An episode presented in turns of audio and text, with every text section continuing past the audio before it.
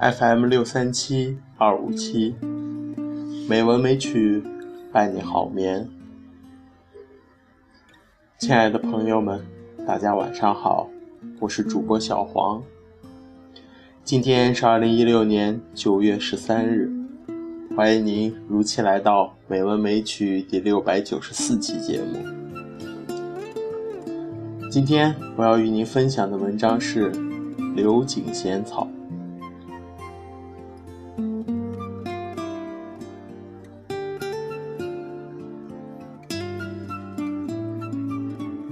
你错过了我的中年、晚年，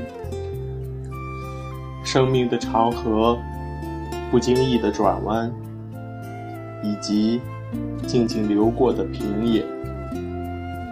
苏来，如同青竹与雅菊是中年的深谷和姿容那样，樱花。是常年眺望山峦与大海的岛国吟咏的一首贺歌。在暮春的日夜，白色的花瓣像银河的星辰，落在雪国的结尾里。来到这座北方城市的第二年，我租住了一处房子，院子里便有这样一束樱花，正是春天。樱花盛放，地上铺着一层细软的白色花瓣。此情此景，充满着某段记忆的暗示，叫我一眼便喜欢上。我又想起这样一个故事：在日本明治时代，曾有一个年轻女子跳湖自杀。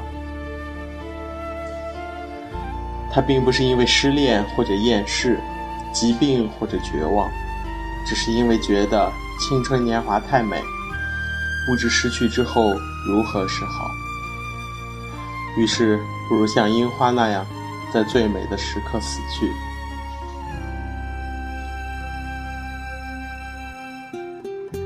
房子是过去殖民时代的老建筑，地方志上记载着这栋房子的特色。在于融合了三种建筑风格，是德国籍的建筑师为法国人设计的，后来被一个日本人买下。我曾固执地猜测院子里的樱花便是那时被种下的，然而经过多年的改建维修，房子外表看上去已经面目全非。内部之陈旧，凡物皆有着被时光细细抚摸的温感。光线被阻隔在顶部弧度柔美的窗子外面，只在脱漆而粗糙的旧木地板上，切下一溜狭长的暖色。屋内显得格外阴暗，铁衣栅栏的锈迹被雨水冲刷。在青苔隐现的墙上，留下泪痕般的印记。我在这里只拥有一间房，一缕光线。房间像是一个旧教堂的冷清耳室。中年在晨曦时分，获得富有宗教意味的光芒，从高而窄的玻璃窗射入。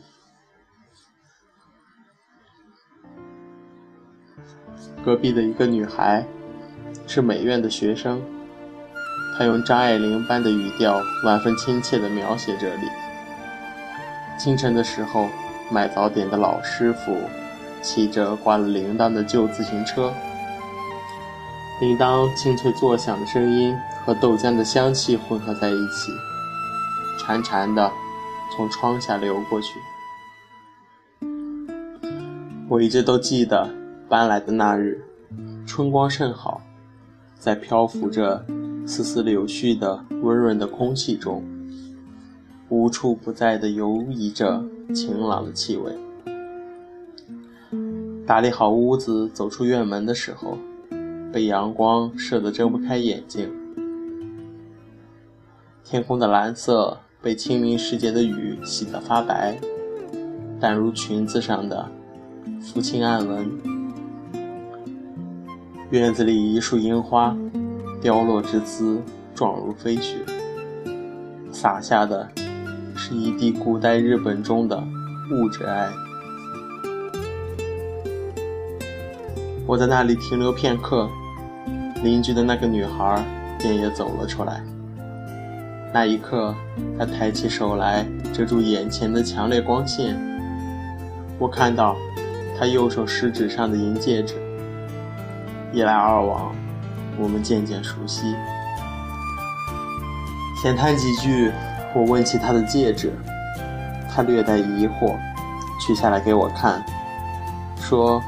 这是他和一个男孩到泸沽湖旅行之时，在一家银铺打做的，做了两只，分别在上面用纳西文刻了彼此的名字。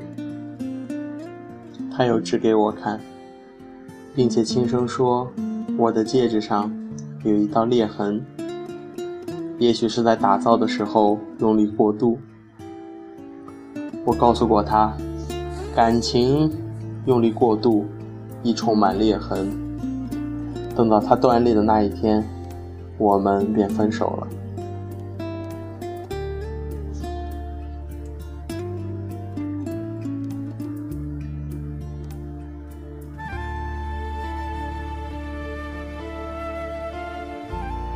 有人说，假如一个人的梦想无法实现，那么仅有一个姿势。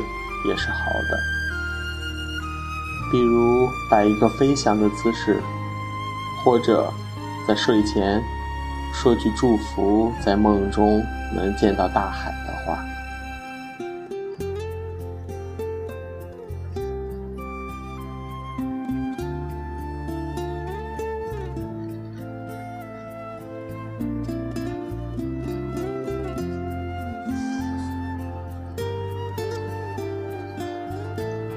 今天的配乐是《天空之城》，希望这优美的音乐能够伴你好眠。今天的节目就到这里了，感谢您的收听，亲爱的朋友们，大家晚安。